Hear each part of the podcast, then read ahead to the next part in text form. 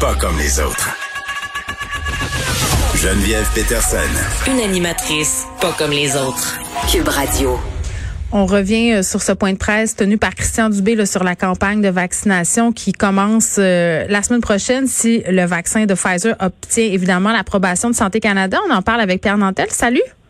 Bonjour Geneviève. Bon, Pierre, remercie le ciel. Là, j'étais euh, l'une des meilleures dans ma classe dans la prise de notes, dans la vulgarisation des notes, des, des, notes de cours. Ben c'est parce qu'on nous a garoché beaucoup de chiffres.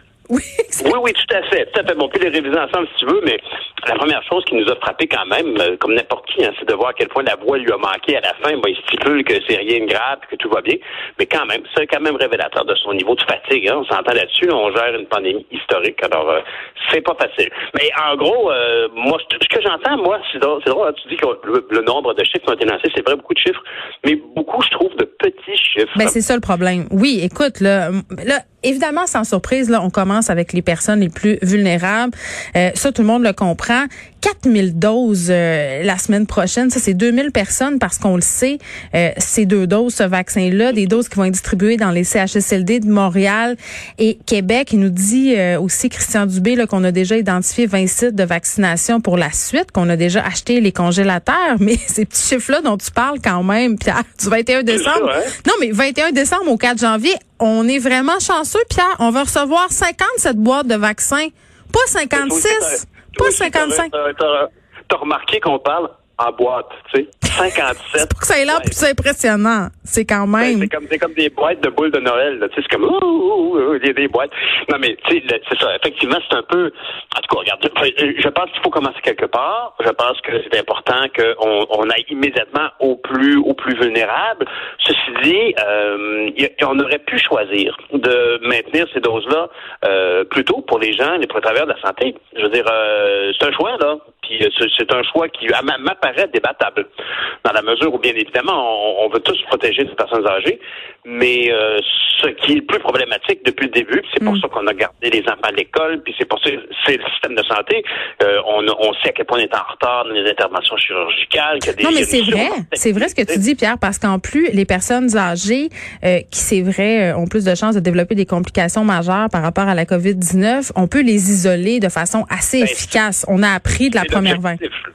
Ben oui, c'est l'objectif des fêtes d'ailleurs, de dire qu'on ne fera pas de Noël, puis on ne recevra pas grand-maman, puis tout ça. Alors, moi, je trouve ça surprenant. Ça, c'est, regarde, qui suis-je, moi, pour, pour juger ça? OK, je te pose une question. je te pose une question. Ben Est-ce que... Est-ce que tu penses que ça aurait été bien reçu par la population si on avait décidé de vacciner les travailleurs de la santé avant nos personnes âgées?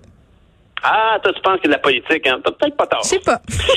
c'est bien possible, effectivement. De toute façon, ce sont des si petites quantités. Écoute, là, je veux dire, on a 2000 personnes. il y a 77 000 euh, membres du syndicat de la FIC. 77 000, ouais. qui veut dire 150 000 doses. C'est à peu près ce qu'on voulait nous offrir. Je pense qu'en partant de Québec, a 249 000 doses.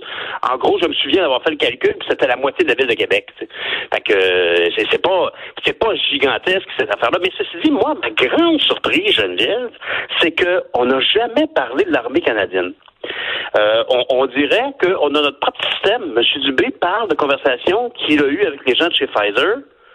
Euh, alors que si on est un Canadien anglais qu'on écoute les nouvelles, on s'attend à ce que le général en question dise voilà, alors le truck va arriver à telle heure, telle place. Euh, tu sais comme Là, aucune allusion à l'armée C'est lui qui parle de logistique aussi. Hein. Puis ça, c'est assez. Moi, c'est ça qui m'a découragé. Là, il a dit, Monsieur Dubé, on a vacciné 1,1 million de personnes en un mois pour la grippe, donc on est capable de vacciner les gens pour la COVID à grande échelle. C'est juste qu'on n'a pas les boîtes de vaccins que ça prend.